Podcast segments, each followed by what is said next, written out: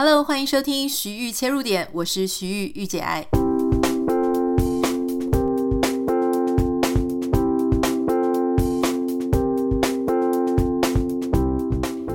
欢迎收听今天的节目。今天的节目比较特别，我今天不是主持人，我是受访者。这个事情是前阵子我去上我一个呃朋友呃孙建胜 Jason 孙的一个 podcast 节目，叫做《创业各种浪》。那他因为是刚刚开始做 podcast 嘛，哈，那他的主题是跟创业有关。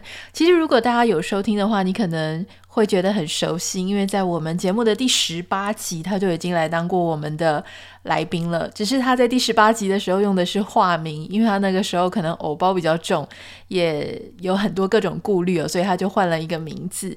但现在他自己用自己的名字以及他的专长创业跟科技相关的部分，他做了一个新的 podcast 节目。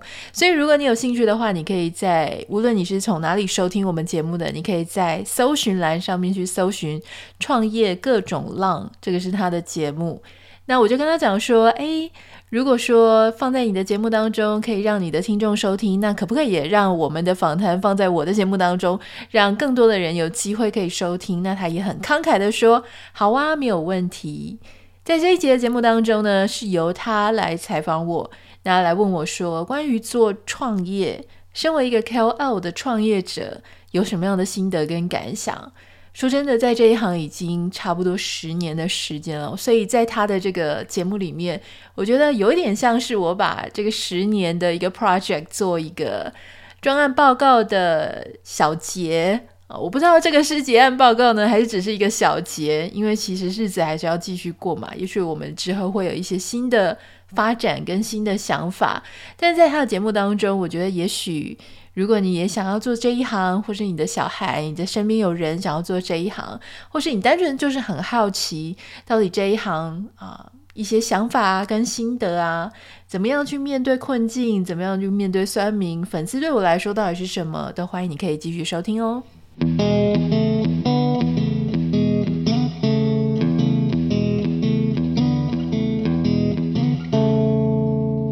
我们欢迎 Anita 徐玉玉姐爱。Hello，大家好，Jason 好，很开心可以来上你的节目。哎，其实 Anita 跟我认识有一段时间哦，而且我的 Podcast 的启蒙其实就是 Anita。嗯，对，嗯，对不对？我记得很早期的时候，你就来当过我们的来宾，分析关于大叔的种种心情。真的，然后我今天早上还特别去翻了那一集，第十八集。Anita，你现在的 Podcast 多少集了？六百集了吧？差不多五百八了吧？对啊，已经五百集没来了。真的，我非常非常荣幸，我居然是第十八集的来宾哎。嗯，而且我觉得最好笑的是，我当时还用一个假名。哎，我忘了你叫什么？我那时候叫 Ken，我也不知道为什么让我假名，哦、奇怪。我有讲什么不能不可告人的事吗？好像也没有嘛。但是你可能担心自己会分享很多自己过往的情史，是不是？所以才要一个假名。没有，应该说那个时候可能第一次录，所以有一点、有一点、有一点、有一些无谓的担心啦，所以可能先用了假名。所以我今天早上还稍微听了一下第十八集。所以其实、嗯、我记得，嗯，我记得那个时候就有人跟我讲说：“哎，那个 Ken 是谁啊？声音好好听哦。”啊，真的、啊，谢谢谢谢，这是父母给的。嗯、所以我觉得这个我的启蒙啊，谢谢 Anita。这个是二零一九年的事情。嗯我也没有想到你居然自己就开了一个节目哎，所以今天也可以成为你的 来宾，我觉得很高很高兴。谢谢谢谢，因为隔但是隔了四年，好啊。那我想说，创业这种这种其实呃类型非常多啦。那我觉得最近这十年，这个 KOL 的自媒体创业其实非常非常红，所以我也想到说，哎、嗯，我应该要找一个特别来宾是在自媒体创业的。那我第一个想到其实就是 Anita。好，那我想先问问几个问题啊。第一个就是 Anita，你当时在开始做。这个自己的 KOL 的时候啊，做网红的时候，你当时出于一个什么样的心态开始进入这一行？其实我一开始还没有进入这一行，就是在企业界做行销品牌操作，所以那个时候我其实是发钱给网红的人。嗯，那我们那个年代因为稍微比较早嘛，还在发给部落客。还大家普遍还没有在用脸书赚钱，大家都还用部落格赚钱。那、嗯、我记得印象很深，就是那个时候啊，因为我们是客户嘛，广告商就会告诉我们说，哦，某某网红要 charge 多少钱，什么条件。我那时候有时候一看，想说，哎，这些人我连听都没听过，看也没看过，居然一篇要价七万元。然后我心里那时候想说，哈，怎么敢要那么那么高的钱？想说，是不是这些人就是呃文笔很好呢？还是到底有什么特别？所以有时候我还去翻翻看，就觉得嗯，好像其实也还好，也没什么特别。后来当时我才领悟一个道理，就是说。他们之所以能够收这么高的费用，其实并不是因为他们写的有多好，或者拍照有多厉害，嗯，而是因为他们就是他们。我的意思是说，有很多人就认他的名字，所以不管他写什么啦，或者是他介绍什么，大家就很买单，就好像通通都是他的。我们现在所谓的粉丝，所以我当时就领悟到这个道理，我就发现哦，原来这样子。用名气赚钱很容易，可是后来、嗯、我也不是因为这样，我就自己想说好，那我要来当 KOL，而是后来因为因缘际会嘛，这个 Jason 也知道，就我后来感情上出了一个很大的一个 trouble，所以当时就有出版社就问我说，你要不要把你的人生经验写成一本书？我说好啊。然后他们就开始打蛇水水棍上，就说：“ 那你你写了书，你就要宣传，所以你要不要弄一个粉丝团？然后你要不要去其他媒体去曝光？就开始慢慢的就踩到这个、嗯、呃所谓的 KOL 的这个圈子。哦，所以你一开始是往先往作家的方向前进的。”我想说，想要当一些比较你知道文学类的啊，就是不食人间烟火的作家。然后他们就说：“哦，这样子你的书书封上面大概都是会是灰尘，大概就没有人会发现你的书。你还是要经营你自己。”哦，所以你的这个呃粉丝团也好，或者是你的部落格也好，其实是一个 side project，结果后来越厉害。对啊，因为那个时候我其实本来就叫 Anita 嘛，我的一开始的部落格也叫 Anita，就他们就说 Anita 这个名字好像要当成一个艺名或笔名太 normal 了，所以你要不要取个名字？然后那时候我就想说，嗯、我那时候跟那个总编辑韩松林嘛，你也认识的，对，然后我们就说，那到底要叫什么样的呃笔名比较容易被人家记住呢？嗯、就我就怀疑他那一天晚上不知道在看什么奇怪的网站，他就写了一大堆。一些，例如什么御姐啊，什么小爱啊，嗯、我就想说，你刚刚到底在看哪个网站啊？嗯、然后就我们两个人当天在聊天，都拼拼凑凑，拼拼凑凑。我就说，那御姐爱这个名字，我觉得虽然是蛮 sexy 的啦，哈，嗯，跟我本人，我觉得个性其实不是很像。但是我当时作为一个行销人，我觉得我的直觉是这个名字它不好记。可是你如果看过这个御姐爱这个三个字的这个组合，你就不太容易会直接忘记。你下一次再看到，你就会有印象。所以我当时说好，那我们就用这个名字。所以这个就是一切的开始。那经过这么多年，你现在的粉丝还是叫你玉姐啊，还是叫你徐玉啊？还是叫你？他们就跟我讲说，嗯。我们没有很喜欢，因为以前我这个是经历过一个时期哦，就是当时叫御姐爱的时候，我男生的粉丝比较多，很多中年男子啊，很多年轻男子啊，那可能当时 十年前容貌就是还不错，还算还还可以这样子，就是青春洋溢了。那呃，后来因为慢慢的自己也就转型了嘛，然后也就结婚啊，写的东西也就不太一样了，所以现在其实我大部分的呃。收听族群或是粉丝团，大概都是女生比较多，他们就不会很喜欢御姐爱这个名字，嗯、所以大部分人就叫我呃徐玉啊，或是 Anita。哎，这个问题我想问一下，就是其实身为 KOL，不管是自己或是粉丝，也会像我们做产品一样，要不断的迭代，对不对？会不会？我认为是，但事实上有很多的 KOL，呃。并不这么做，因为他们很害怕，就是说，当他转换方向或者他转型，他们会怕流失他原本的群众，所以很多人一直在自我复制啊。包含其实像作家也是啊，他可能从二十岁开始写两性，写到他都五十岁了，还在写二十岁的那个年龄层的两性，这样你就会觉得很奇怪，说为什么是自己心智没有长大，还是怎么样？那我我觉得其实应该不是说心智没长大，而是他们认为他原本经营好的那一群人。他也很很成功了，他不想呃去冒险。可是就我自己来说，我比较没有那么在意说，呃，下一次的作品它要多成功，能不能够比之前更成功？嗯、我比较没有那么在意。我比较在意的事情是我现在做这个事情，我自己到底觉得高不高兴，然后有没有觉得很尴尬？我如果觉得自己很羞愧，我就不会做了。那我因为觉得，哎。很符合我自己现在心境啊，或是我的喜好，我就会继续做下去。所以我自己的呃产品内容是一直不断的在改变。这个我有发现啊，因为我大概看了一下你将近快六百集的 Podcast，其实嗯，内容包罗万象，对对不对？很多哎、欸，你看，你有时候连政治啊、时事啊、感情啊、工作啊，啊，其实甚至到美国的生活啊，嗯，就业啊，这些其实都谈过哎、欸。嗯，我记得有一次我在美国的国庆酒会上，我就遇到很多其他的。呃，侨胞，那这些侨胞有可能是在美国的 ABC 或者 ABT，那他们就是靠着听 Podcast 学中文，因为他们的母语几乎都是英文。哦、你就想象大概像吴欣颖那样的，就英文非常好的，那他为了要学中文，怎么怎么学？他就是听。嗯中文的 podcast，嗯，然后我就遇到一个女生，她就用英文跟我讲说：“哎，我好喜欢你的节目。”然后她旁边这个女生说：“哎，她是谁？”她就跟她介绍说：“哦，这是台湾一个 podcaster。嗯”然后那个女生说：“哦，好啊，她是她的是主题是什么？”然后我们两个当场就愣住，场面立刻安静下来，因为我们两个没有办法去直接用一个主题去囊括我自己的节目，嗯，就所以就跟你刚刚讲的一样。哎，这个我蛮好奇的，就是说，因为有些有一种说法是说，其实你要专注某一条路线，你把那条路线深耕，所以你才可以找到那个对于那个主题非常喜欢的客群。好、嗯，所以呢，呃，还是说这个东西是有阶段性的。比方说一开始的时候，可能有些是从，比方说像从两性关系出发，所以呢，它的内容都是以两性为主。但现在到了你现在的这样的一个 level，其实你什么都可以谈。但是这个中中间过程的粉丝的的组成会不会产生一些改变？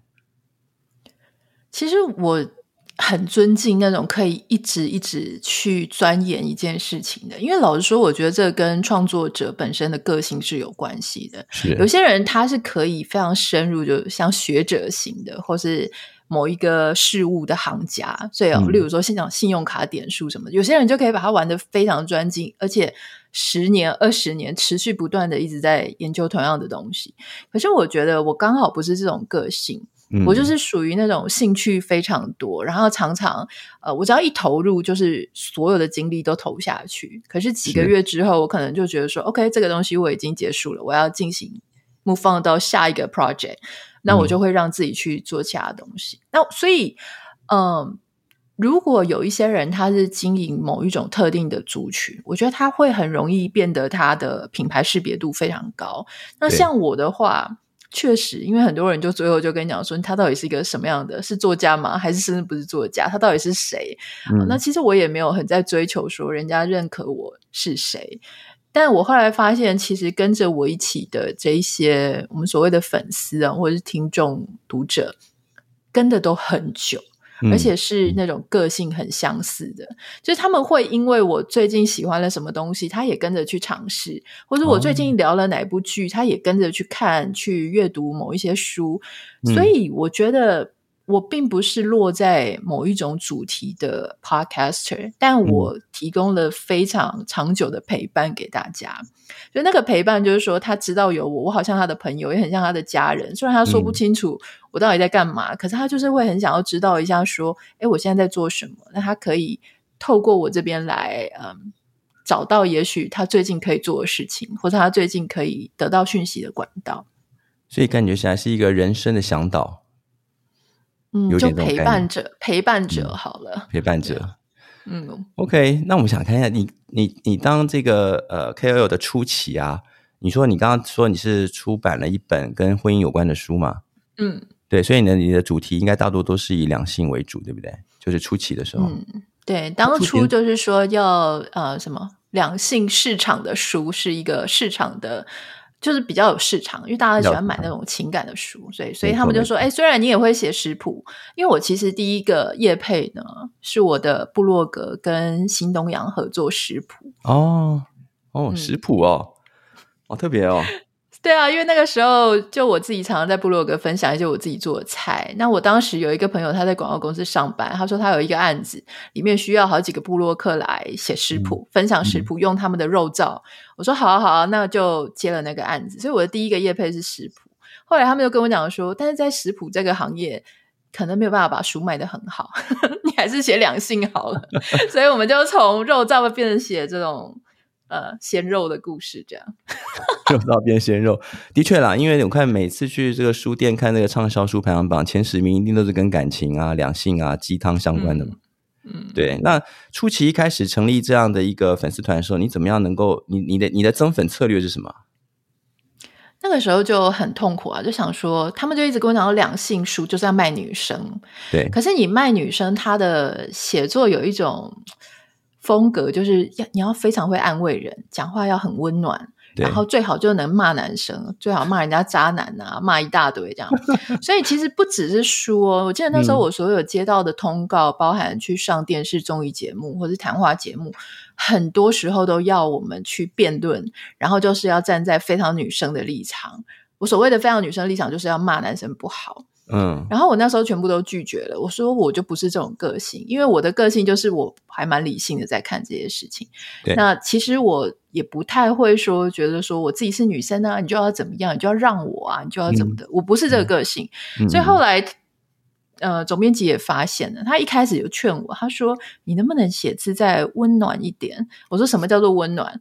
然后说温暖就是让人家感觉你有。被疗愈，很入很入心啊！就是、嗯、我说我写的东西，大家都说很中肯啊，中肯难道不是入心吗？他说中肯不是入心。嗯、我说那什么是入心啊？再拿了其他的一些畅销书的作作品给我看，我就开始挑毛病。因为那些作家他们会写说啊，都不是不是你的错，是他不懂得了解你，是他不知道你的好。我就拿着这个给我总编辑看，我说他怎么知道那不是他的错？说不定就是他的错啊！然后我总编辑就放弃来说服我了，然后就让我试镜发展。然后所以后来当时就去 GQ 写嘛，因为发现我的逻辑跟男生读者好像比较像，他们比较能够理解我用有趣幽默的方式来呃写东西，亏一下他们也好，把这个事情讲清楚。嗯，所以那个时候，嗯、后来就找到自己的族群哦，原来是男性跟女性，但偏男性个性的女生这样。对对，因为其实大多数可能比较实心的，就是我刚刚提到的这种京剧型的、鸡汤型的哈、哦。嗯，就看完感觉好像乍看好像很有道理，但仔细看然后发现，哎，这好像听君一席话，还是一席话的感觉。现在其实很多排行榜很前面的书也都是这个样子，还是这样子。所以这种鸡汤金句类的，其实一直都是一个这个人性的本能了哈。可能人性本来就喜欢看这些。啊、嗯，我我是不喜欢，所以我也不太知道这些到底是提供了什么。但我发现我身边有很多好姐妹，就算现在孩子都很大了，她们还是喜欢看这种书。嗯、所以我相信她们一定从中间得到了一些属于她们自己的安慰了。没错，没错。那通常 KOL 到了粉丝涨到一定程度之后呢，就会开始思考怎么样做一些商业活动，对不对？嗯，变现。对，那你对，那你是什么时候？大概在粉丝到什么样的一个一个程度的时候开始做这样的这这活动的？我以前都以为我自己是一个很爱钱的人，嗯、后来我在尝试很多事情之后，我才发现其实我不是爱钱，我是很好奇某些东西它能不能够成功变现。如果它能够变现，嗯、就算我没有赚很多，那我发现因为大家是愿意买单，这个路径它会成功，我就觉得很有成就感，我就觉得好可以了，我可以试下一个。所以其实我有试过，包含说像上一个线上课程啊，或是实体课程，嗯、我那个时候就有揪大家一起共学。我就去找老师，找一些专家，然后我们就做十几二十个人的课程，也有做过两百多个人的那种大型的讲座，嗯，就是去开去办这些活动。那其实我也做过零售，就自己去找工厂。然后那时候我想，我第一个志愿当时就是要卖内裤。其实我现在揪团购、揪内裤是揪最成功，但当时我还没开始揪内裤团购的时候，我就觉得，哎。我还没想做内裤的这个啊、呃、制造，但我后来就发现台湾的工厂它其实并没有很，就是对小额订单、小量的订单并没有很友善，他们倾向去做那种已经啊、呃、可能一次就要一万件的那种。嗯，嗯那那那个时候如果是对一个 KOL 来讲，我觉得有一点冒险。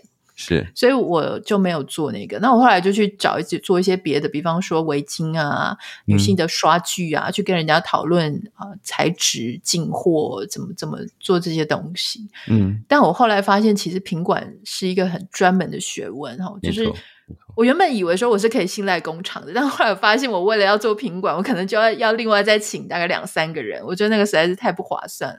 所以零售的事情我也有做过。那后来人来到美国，就开始做线上课程，也做了一年半，嗯、其实做的还不错。嗯、但后来我发现，因为随着我离开台湾越来越久，嗯、那整个呃社群媒体的更迭非常快。那我其实一开始我的主力就是脸书，所以当我去教大家怎么在脸书上做个人品牌，我是很有信心的。可是当你这个媒体环境开始变成以 YouTube 为主，或是 TikTok 的短影音为主，嗯，我觉得那可能已经不是我最强的地方了。嗯，所以我也不太知道我能够为大家贡献什么。所以后来那个线上课程，我就慢慢的就就没有再继续做了。了解了解。那你在选择产品或者服务的时候，你要怎么样知道说你选的产品或服务符合你粉丝的需求，或者是你觉得你的粉丝会喜欢呢？嗯，我觉得你必须要够了解你的粉丝的轮廓跟样貌，就是这是一群男、嗯，第一个最简单的就是男生女生年龄层，然后他的社经地位是什么，他在意什么，他的品质，他用的东西的品质，他会用，比方说大家都用啊、呃，女生都用乳液好了，就是保养品，嗯、那你的粉丝他大概能够花得起一罐乳霜是多少钱？嗯，好，那。比方说，像因为我之前，我想我接过的业配应该超过好几千个，所以在呃这些厂商会来找你，其实厂商的嗅觉常常都比我们自己还要灵，就他知道说，呃，这个是高价高单价推得动的网红，或是那个是一定要推低单价的。那我后来发现，哎、嗯，之后后来找我的厂商大概哈有很高很高的，而且。普遍都是中高价位的，嗯，可是你也会发现说，哎，在哪样子的一个价位，它的回响是最好的。所以从那些经验当中，我就发现说，哦，那如果我自己要做的话，我应该要做什么样的课程？那我就发现，就是那种白领精英主管类型的那样子的课程，可能是我这边，嗯，呃比较主力的。哦，所以还了解自己的粉丝最重要了哈，哦。嗯，对，对啊，哎，讲到粉丝啊，你觉得？因为前一阵子啊，去年啊，很多 KOL 翻车嘛，人设翻车是去年蛮红的字。那你觉得粉丝的经营，因为你粉丝有到二十几万人，是相当多，嗯。你觉得粉丝究竟是一个什么样的生物啊？就是，嗯，好像感觉上他是有的时候感觉粉丝是很有耐心的，但是你会觉得好像有些粉丝是没什么耐心，没什么忠诚度，很善变的。那你自己的感觉呢？嗯，我觉得。嗯，首先我觉得这可以分两个层面。第一个层面是我我觉得粉丝他本身会随着你的呃所分享的内容，所以来的人会不一样，就是不一定是很固定的一群人，嗯、他可能对你的一三五。则贴文是有兴趣的，他就会来；但二四六则就没兴趣。例如说，有些时候我们在分享一些情感类型的东西，要有有些人有兴趣。然后你接下来你分享旅游，他也有兴趣。可是当你在推书啊、古典乐啊，或是讲一些比较严肃议题的，他没兴趣，他就跑掉了。嗯。嗯那另外一个事情是我自己的发现，是从呃，因为我从二零一四年开始在经营社群媒体，你现在现在已经二零二三年了，我发现这个十年之间，粉丝的这件事情的定义差非常远。嗯，因为比方在二零一四年、二零一五年那个时候，我们写什么样子的文章，写什么样的内容，你会发现有很多 KOL 喜欢教。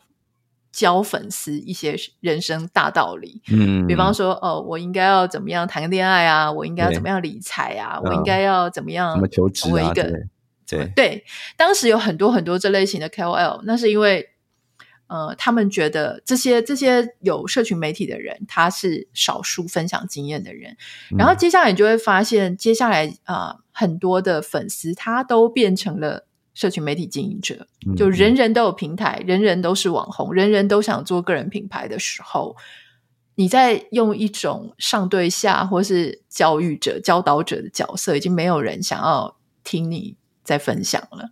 大家比较喜欢的是你好笑。或陪伴，或是看到你真实生活的样貌。嗯，所以现在如果我在脸书粉丝团呢，分享我自己家里，比方说我跟我先生的互动啊，他跟狗的互动啊，或者是我跟邻居的互动，这些互动率都远远的超过那些比较其他的一些内容，比方说什么两性感情、职场很生硬的那些东西。糟糕。那我觉得我选错题目了，应该没人想要再听听创业了吧？不会啦，因为我觉得不同的呃 insight 还是蛮重要。所以你的意思说，其实粉丝很喜欢看 KOL 他最真实的一面喽？他希望你在分享专业的同时，也像一个真的人，就是能够跟他分享你的生活，嗯，然后你的一些呃，所谓你的生活。可能包含你的兴趣、你的居家、你的人际关系。但是我觉得这个东西，嗯、因为你跟我一样是那种内向型的人嘛，所以哎，你是内向型的人吗？我开始讲完之后有一点毛毛的，想要说外向型的内向，内向型的外向，应该算偏内向。对，我看你，我看你唱 KTV 的时候是不是也很嗨？有酒就嗨。所以好，假设你也是个内向型，但我我自己是个内向型的，就是我们还是会很希望有很多东西它是私人的，不要被揭露的。所以，例如说，大家可能会觉得说，哦，我会去分享我自己的家人，或者是说会分享一些朋友来家里，可是你永远都不会看到我去分享我跟例如说另外一半吵架，或是我对他有什么不满。是啊，因为这个东西，我就认为说是我根本不需要别人的意见的，这种东西我不会去去谈。那不是说我要很人设，说什么我是一个甜蜜家庭，不是。但是我觉得这些东西我根本不需要别人给我意见，而且有意见，你的问题会更难解决。可是你就会发现有一些 KOL 他们很喜欢把这种家里的这种争执矛盾全部翻出来，叫大家评评理跟讨论。这种就是我比较没有办法接受的。对啊，对啊，对啊。哎，那这种类型的 KOL 人粉丝多吗？互动很多，对不对？也多啊，但是他一定会遇到他的麻烦，就是他需要讨拍的时候，这些人会给他拍。可是当然也会遇到一些人就，就哎，就是那种有没有道德魔人，就说你这个根本不需要讨拍，他就会听到很多这种呃各种意见啊。就是你其实过年要去听那种公骂公骂的意见就已经很烦了，你居然还要听一大堆网友的意见，这个在我来说是很不可思议的事情。那还有就是你原本可能抱怨你的另外一半，哎，结果后来。过几天你跟你另外一半好了，那你是又要再跟网友交代一次吗？嗯、还是怎么样？的确，的确。所以的，嗯，我记得你有一集提到人设啊，所以你觉得以 KOL 来讲，人设是需要的吗？我觉得一开始你一定需要一个所谓的人设，就是说你这个人到底是做什么的？我为什么需要在茫茫人海当中认识这个所谓的粉丝团的团主或是 KOL？、嗯哦，你是在做什么的？你代表了哪一群人？呃，我要怎么认识你？啊，比方说我，我举个例子啊，呃，假设说今天有一个是啊、海外。台湾人在美国红起来的一个艺术家，那、嗯、至少我在这里看到他的粉丝团，我就是知道说，哦，这个是一个啊留美的艺术家，然后他很可爱，他怎么样，有什么样的特长啊？他是什么台湾之光？嗯、你必须要让人家知道说你的一个基本的所谓的人设是什么。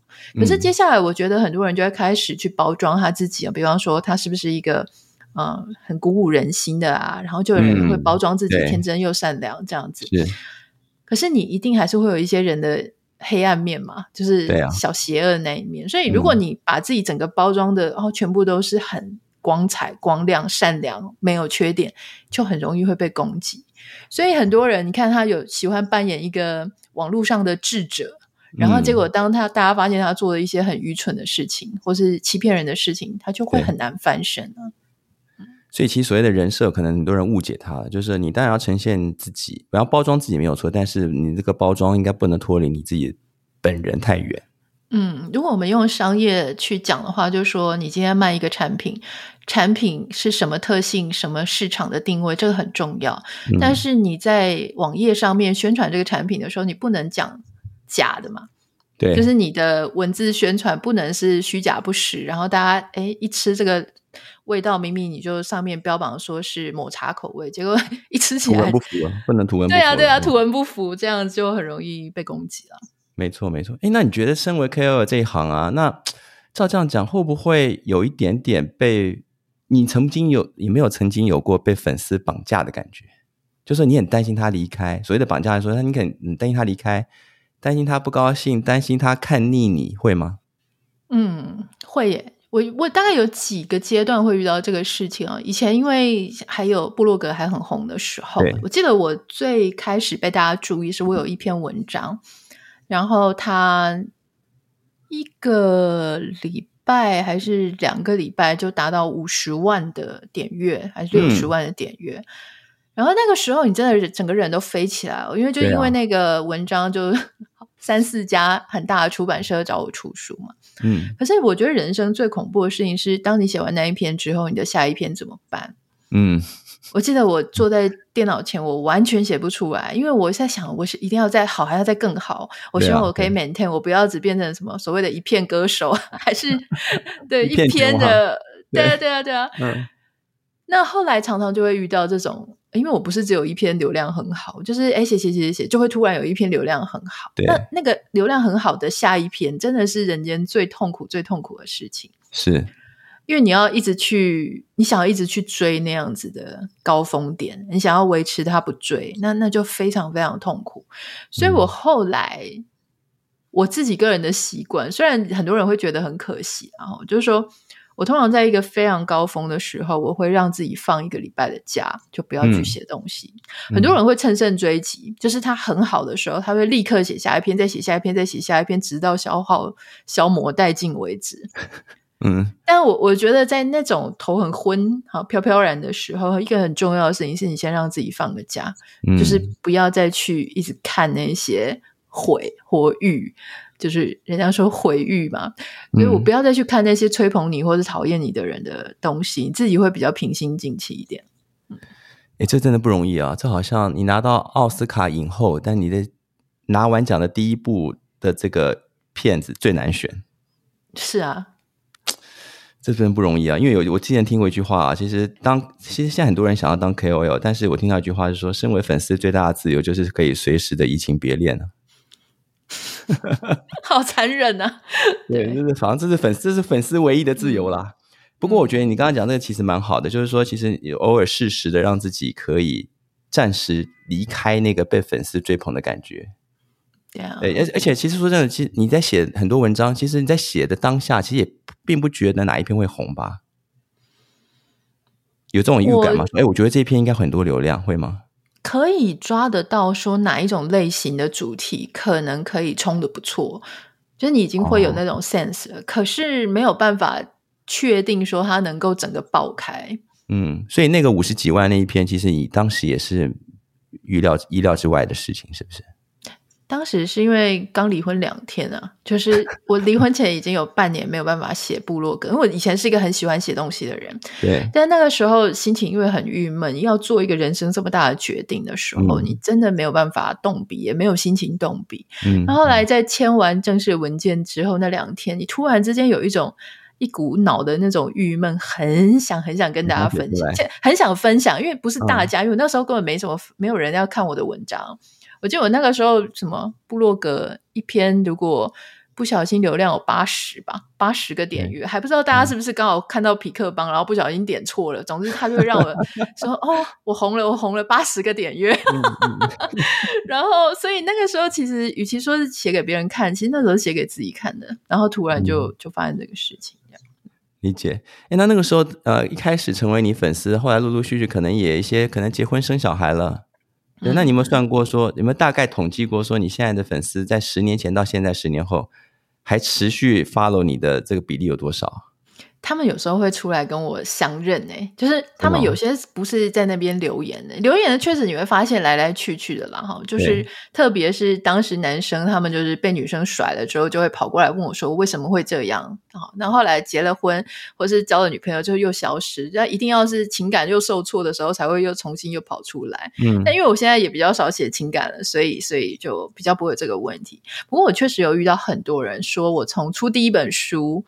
然后啊，第二本、第三本，后来开始变成一个 podcaster，都一直在到现在，所以我我觉得是蛮有趣的，就是他们跟我一起经历，我从单身，因为第一本书的时候就来我签书会的人，到现在都还有，然后他们当时也单身，哦、然后现在都有孩子了，对啊，很有趣哎，对啊，很有趣，那真的是一个陪伴者，嗯，我觉得是，是他们陪伴我啦，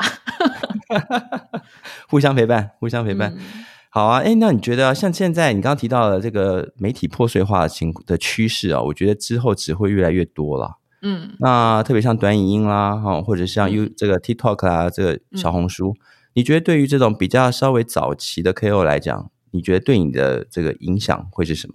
或者是你怎么去因应这件事情？我觉得每个人的做法不太一样，因为我其实也还蛮敬佩有一些 KOL，他们。嗯，可能是比方说早期的，所谓早期的，可能就是所谓的部落格时代，对，甚至可能是无名小站那个时代的，到现在很多人都还在线上呢。嗯，那他们会随着啊、呃，比方说像短影音一样，然后做一些他们内容上的调整啊，或者很快就去转到 YouTube。也许他在 YouTube 上面的热度没有像他以前。这么高，可是他们感觉就是持续，就是换不同的频道，继续的在做 KOL 这件事情。嗯，那我自己个人是因为我对社群媒体已经很累了，就是我有一点厌倦哈。就是我我觉得这个，因为我一直以来都是比较忠于我自己啦。对，呃，意思是说我这段时间很喜欢 social media 的时候，我就拥抱它。但现在我开始觉得。我没有那么期待要去得到大家的注意力，或是为了要得到大家注意力去做什么很超过的努力的时候，我就想做我自己比较舒服的事。例如说，像当时你，我其实也是可以认真的去呃经营 Instagram 啊，或是 YouTube 啊，嗯、但是我后来我去做 Podcast，其实 Podcast 相对来说，它没有办法让你那么被大家注意，或是没有办法被大家记得，因为看不到你的脸。对。但是对我来说，我觉得很舒服，是因为诶，我发现这个传播形式我很喜欢。第一个就可以好好的去讲我想讲的话，嗯，那而且它跟脸书不一样，脸书是或是写一些文章的时候是，是很多人他根本没看你的内呃内文，他只要看标题、嗯、或者抓几个字，他就开始。下他的 comment，或是他就开始评论你。可是如果是 podcast，基本上他会是喜欢你也认同你的人，他才会花那个时间去听你的节目。所以他真的在跟你互动的时候，他其实是听到听过了你的内容，嗯、或者他其实倾向是比较认同你的，他才会跟你互动。嗯、所以我觉得这种感觉会让我觉得比较舒服，是不会被骂的莫名其妙、乱七八糟这样。嗯，理解。所以，所以我我我自对不起，我自己觉得，嗯，像我自己现在的想法就是，我接下来可能会再做另外一个转行，就是慢慢的就会脱离 social media。可是我承认，就是在各行各业来说，social media 仍然是帮助你去让大家知道你在做什么的一个工具，但是就不会说、嗯、啊专职的要做一个所谓的 influencer 啊或者 KOL 去做那样子啊。大家喜欢看什么内容，我就做什么内容给大家看，比较不是那种心情。嗯、理解理解，所以你把 social media 当成是一个发声的管道而已了。嗯，对。诶，讲到 podcast，我觉得我很佩服啊，因为你你二零二三年其实是坚持的一件事情，叫日更，对不对？对，好厉害哦！你说，诶，我想问一下啊，这个日更对你来讲有压力吗？非常有压力啊。非常压力啊！你就每天都有一件事情一定要去做，那尤其是一开始兴致勃勃，我是从二零二二年的十二月十二号开始决定要做这件事，其实就是从那一天我就开始这样做了。嗯、那差不多在二零二三年的九月，我就开始觉得啊，不再知道要说什么了。所以从九月到十二月呢，就是一直处在我自己必须要去鞭策我自己，尽量、尽量、尽量要去打开麦克风讲一点什么。那你怎么去收集这些每天准备要讲的内容？你是从生活里面截取，还是说你今天从这个媒体上面找到一些可以讨论的议题？嗯，都有诶，因为真的是一到五每天都要做。以前一开始你会想说，好，我就是一个礼拜能工作两天，然后一天先把三集录完，会有这种雄心壮志。后来你就发现真的没有，嗯、一天没有什么三个主题想要录的，所以最后都是在赶那个 deadline，然后像记者在截稿这样。那我。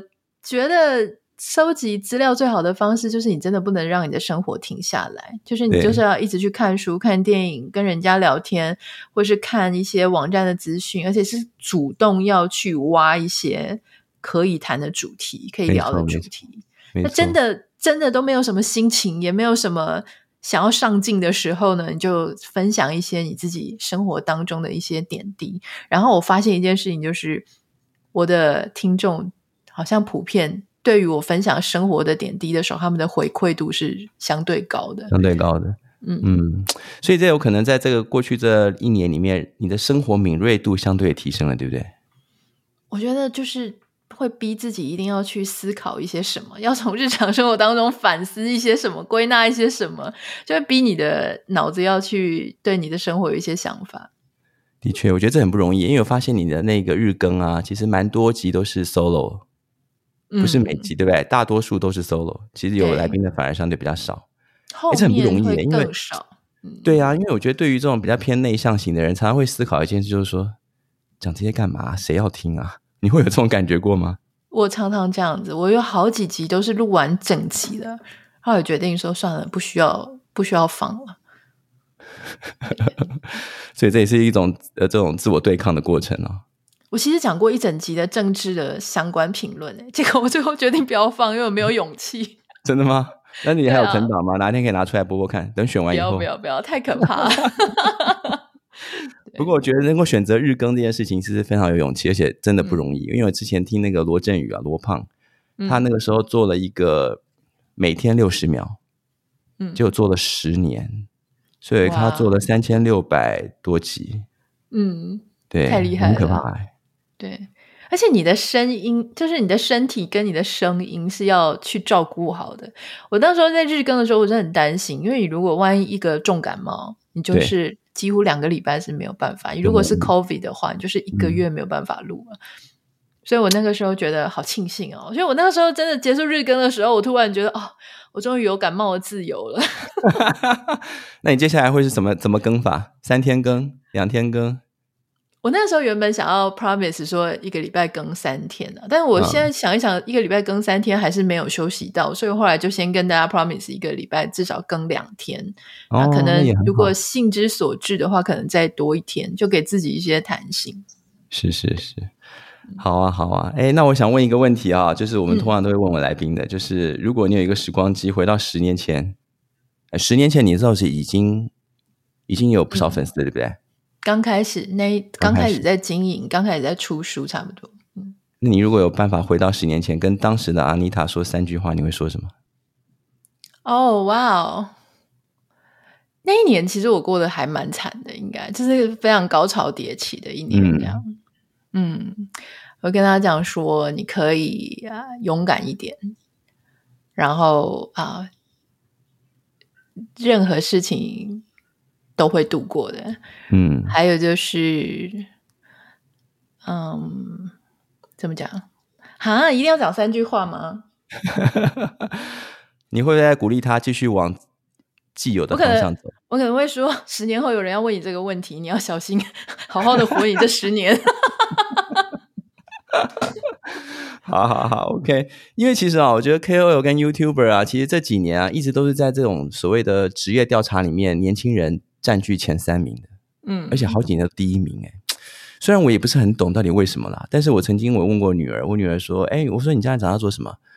她说：“我可以去做 YouTuber。”我说：“这只有只有那么有那么简单吗？你到现在都不想面对镜头，你怎么可能做 YouTuber？” 所以我想问一下妮塔，就是如果你给一个现在想要当 YouTuber 的，或者是 KOL 的年轻人，嗯，的建议会是什么？我其实觉得这个主题就可以聊一集一整集。好，那我们下次给 Part Two 是不是？给给小朋友的建议就是说，我觉得先作为一个有趣而且有丰富内涵的人，他会让你这条路走得比较长。嗯、因为你接下来眼见很大的问题，不是怎么样涨粉丝，而是你要怎么样做出一集又一集，让人家觉得是。有值得花时间去听、去看的内容，对，因为其实这么多的人，嗯、他为什么要把时间花在你身上？是你如果只是搞怪或只是漂亮，你很快就被淘汰了。这样，嗯、但如果你说有一个大人，或是我们真的好好来聊这个问题，我觉得，嗯，对我来说，我觉得成为一个 KOL，它最大的挑战是心理健康。是啊，因为嗯，嗯，因为你要怎么样去面对说你不红，你很想红。当你红的时候，嗯、你要怎么样 maintain 你的谦虚？你要怎么样 maintain 你的，还是一个正常人，脚踏实地的在生活。对。然后，当你从高处，然后接下来你可能没有那么红了，然后没有那么多人关注，嗯、或者整个时时啊，所谓的刚刚讲科技啊，或者是时间啊，都已经过去了。那你要怎么样面对这件事情？就是还有就是说，你从月收入可能很多很多啊，就是说你你之前有问我钱的事情，就是一开始啊，你如果做全职 KOL，那是一个很大的 risk，是啊，就是你没有办法去计算你到底下个月的钱在哪里？嗯，我之前就跟一个朋友在聊，因为我做这行做十年了，换句话说，我全职没有人付我薪水，嗯、我没有年终奖金，不知道这些东西已经十年了。对。那前一阵子有一个朋友就问我说：“哎，你可以买车啊，你可以贷款啊，或者什么？”我就跟他讲说：“我不喜欢贷款。”嗯，然后他们说：“为什么不喜欢贷款？这贷款很好，就是他会觉得贷款就是你可以把你的资金拿去做其他东西使用。”我心里想说：“哎，对，为什么？”我现在会跟人家讲说，我不喜欢贷款，因为贷款其实对台湾人来讲很很习惯，买房子、买车子、买甚至摩托车都贷款。我后来想起来，因为这十年来我都不知道我下一个月的薪水是多少，嗯，嗯，所以如果今天我要买一个东西，我会尽可能的就付清。如果我有那个付清的能力，我就会付清。我要买钢琴，那我就付清。嗯。原因是因为我怎么知道我下个月？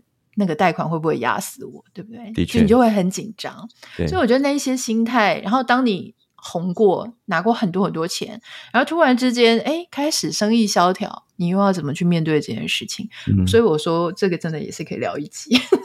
哎，这个我觉得蛮深奥的，因为其实很多年轻人可能讲的是，哎，就是年轻人很多其实想红啦，想被关注啦，嗯、但的确会面临到一个事情，就是说不红的人想红，红的人怕不红。嗯，对不对？那另外就是你讲贷款，我不知道哎，台湾银行要贷款不是都是要就职证明吗？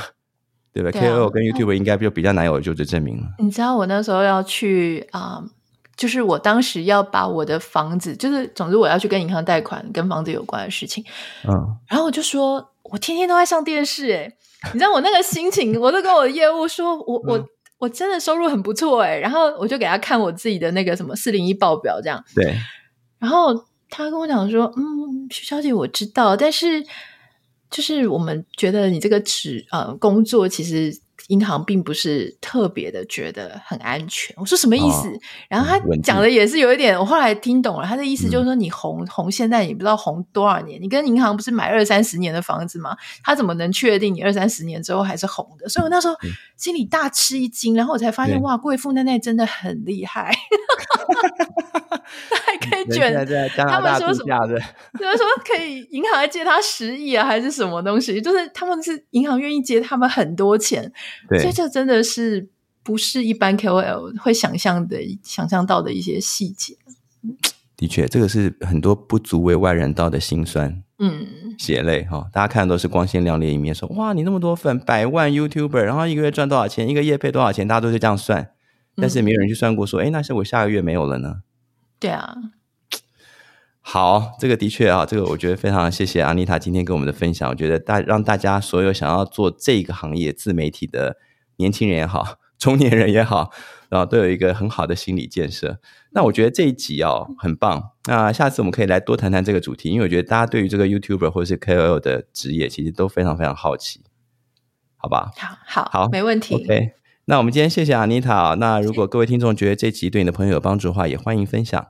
那也可以收听徐玉的切入点，徐玉切入点，徐玉切入点。好，非常非常非常非常内容的节目哦。好，那我们今天就到这边，谢谢大家，谢谢大家，拜拜，拜拜。